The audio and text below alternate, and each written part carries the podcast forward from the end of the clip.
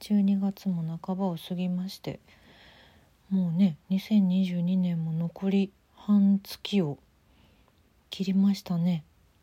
いや年の瀬ですね。師走ですね。毎日寒いけどお元気にお過ごしでしょうか。私は割と元気に過ごしてますよ。ただちょっと乾燥がやばくて。乾燥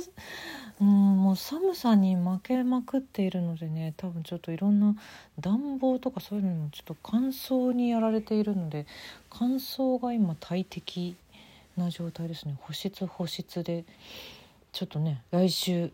もう一本本番ありますので元気にまだ残りも過ごしていきたいと思っております。更新遅くなってすみません。そんな2022年12月16日の分です。今週も1週間お疲れ様でした。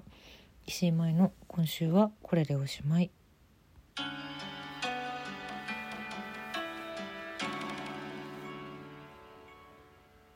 収録ラジオの振り返りです。12月12日の絵本の話はレイモンド・ブリッグズの雪だるまという絵本のお話をしております。もう古くからの名作でございますね。大好きな絵本です。字のない絵本。いやー何度読んでも素晴らしいですね。大好きです。8月のレイモンド・ブリックスの絵本はちょっとなかなかにハードなね風が吹く時をご紹介してしまったのでしてしまったっていう言い方はよくないな。あれだあれも超大名作なんですけどね。ただ読むのにちょっと覚悟がいる本ではあると思うので「雪だるま」はもうあの誰もが誰もが何というか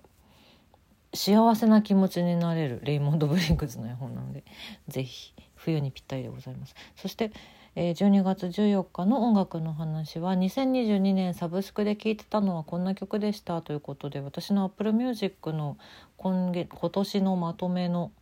ご紹介をさせていただきました。ほぼほぼあのアーティストだったっていうね、うん、まあでもそうなんですよそっちでもお話ししてますけどサブスク以外で音楽聴くことがめちゃくちゃ多い私なので本当に何というか一部一部の参考自分にとっても参考っていう感じです。あとまあ私一曲をなんというかひたすらにずっと聴き続けるっていう習慣が昔からあんまりないので、うん、結構幅広く量で聴くタイプなので昔からなのでまあその分なんでしょうね。聴いたアーティスト数とか聴いた曲数みたいのすごい多いんですけど、うん、偏って何万曲か何万回この曲聴きましたという方もいてね。それもそれですごく愛が深くて素晴らしいと思う。うん。他のいろんな方のなんかこうだったみたいなのを見て私は一人楽しんでおります。あすごいな楽しいなと思って。そんなまとめの時期になりましたね。うん。12月でございます。お便りはお便りは来てないのかでも、えーと、ギフトをたくさん頂いているのでご紹介させてください。あとまずラジオトークのアワードのね、投票をいただいた皆様、本当にありがとうございました。茨城プリンさん、住職アルパラさん、マー君さん、上田康介さん、本当に本当にありがとうございます。非常に励みになります。もう投票いただけたという事実が励みでございます。ありがとうございます。そして、スノーマンいただきました、マー君さんからは。先週の今週はこれでおしまいの回に。ありがとうございます。今後ともどうぞよろしくお願いいたします。さてえっと私は来週の土曜日クリスマスイブですね、えー、舞台が1日限りの今年最後の舞台がございます。劇場版100日後には彼女ができるはず。おいこら賢治何しれっと帰ってきてんだよかっこかりという公演があります。こちらまあまあ言うたら短編集、うん、という感じなんですけど新生館スタジオという中板橋の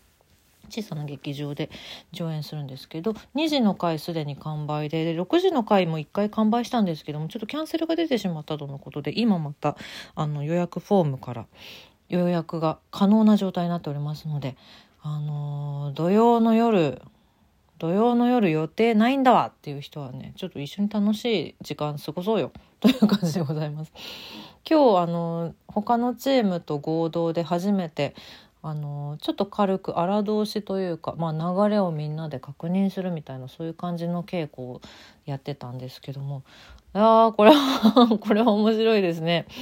これは面白くなりそうですよ。そのまあねおいこら賢治というね村松ママンスキーという俳優が主催している 私の友達村松ママンスキーそう。主催しているまあ、公演なんですけども村松ママンスキーのことをね、まあ、知ってる人の方がもちろんより楽しめるんですけれどもあの知らない方はあのすでに何と言うんですかトレーラーができておりまして予告トレーラーが。うん、その村松ママンスキー一回お芝居を離れてるんですけど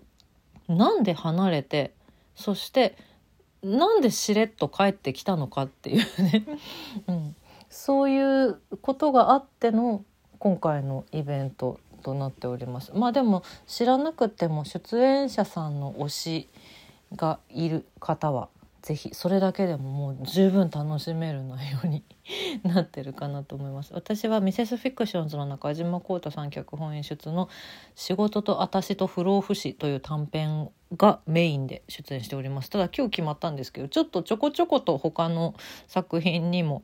お邪魔させていただくで、まあ、他のみんなもそうなんですけどそういう形になりそうなので是非お楽しみに。ご予約いただいてる皆さんどうもありがとうございます。楽しいクリスマスイブ一緒に過ごしましょうね。であとまだ数枚6時の回予約できるみたいなので早い者勝ちでございますのでよかったらぜひぜひよろしくお願いします。さて早めに終えてしまったな。本当はねこのタイミングだからさあさってがさあさって18日12月18日がさ m 1グランプリなのよ。うわ今年も来たね m 1っていう話をねまあ多分今日するだろうなって思っててまあちょっとでもだだからまあ思ってたししたいからするね先にね。m 1ね今年は結構なんていうか